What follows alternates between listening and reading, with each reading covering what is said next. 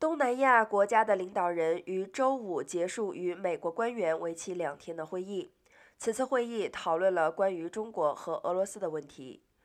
东南亚国家联盟成员周四在华盛顿特区举行了特别的峰会，这是他们自2017年以来首次面对面的会议。拜登总统宣布投资海上安全和清洁能源基础设施，并资助一个预防未来流行病的设施。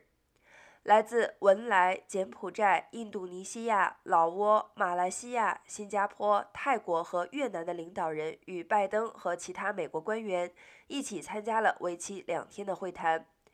预计代表团将于周五与国务卿安东尼·布林肯和副总统哈里斯会面，然后于下午在白宫与拜登举行联席会议。